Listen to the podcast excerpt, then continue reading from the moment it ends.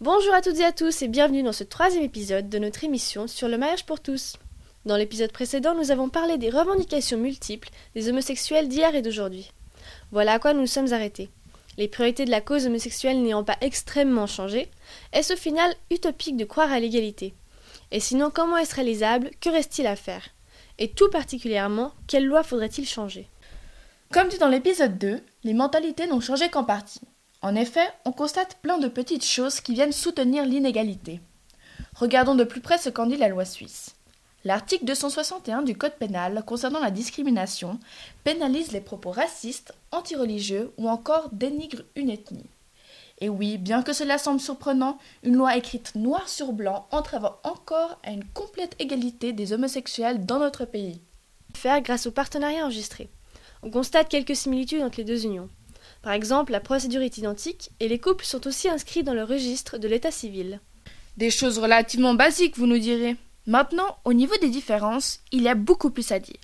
Les couples en partenariat enregistré ne peuvent adopter des enfants, ne peuvent avoir recours à la procréation médicalement assistée ou encore n'ont pas le droit à la naturalisation facilitée. Un bilan peu fameux, mais n'exagérons rien.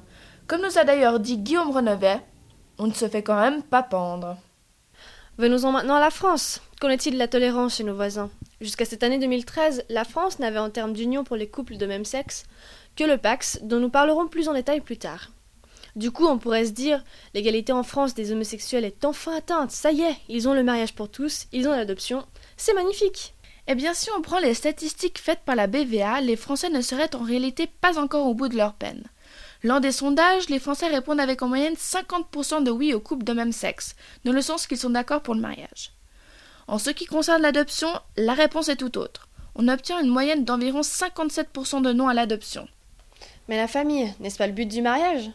De plus, depuis la votation de la loi, la France est sujette à plus de réactions homophobes qu'à l'accoutumée. Et comme vous l'avez sûrement remarqué, les manifs pour tous se font de plus en plus d'adeptes.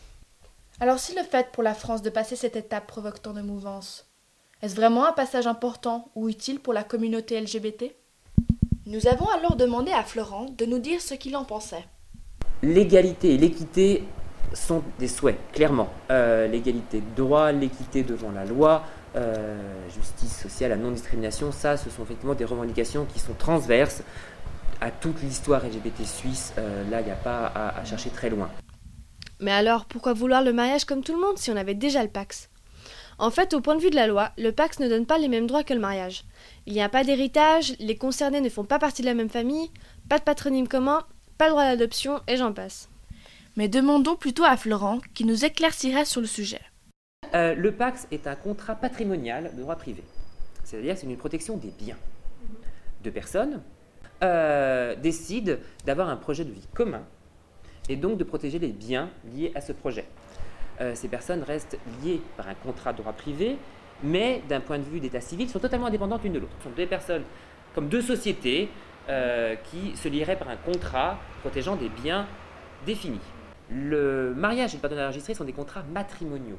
C'est-à-dire que ça crée un lien d'état civil entre deux individus. Après, la distinction entre le mariage et le partenariat, euh, ben, il y en a plusieurs. Donc il y a une distinction euh, sur la séparation des biens en cas de. Enfin, la répartition des biens en cas de séparation. Il n'y a pas la même protection juridique en cas de séparation. Une femme lesbienne liée par un partenariat enregistré qui perd sa compagne devient veuf. Pas veuve, veuf. Nous voilà donc en bonne posture pour se dire que sans mariage, pas d'adoption. Et sans enfant, pas vraiment de famille. La famille, voilà qui soulève de nouvelles questions. Les homosexuels devraient-ils avoir le droit à l'adoption ou à l'insémination médicalement assistée? Comment l'enfant peut-il se développer dans une famille homoparentale? Pourquoi donc les partisans des manifs sont-ils contre? Nous tenterons d'éclaircir tout cela dans le prochain épisode. C'était Caroline et Clara, à la prochaine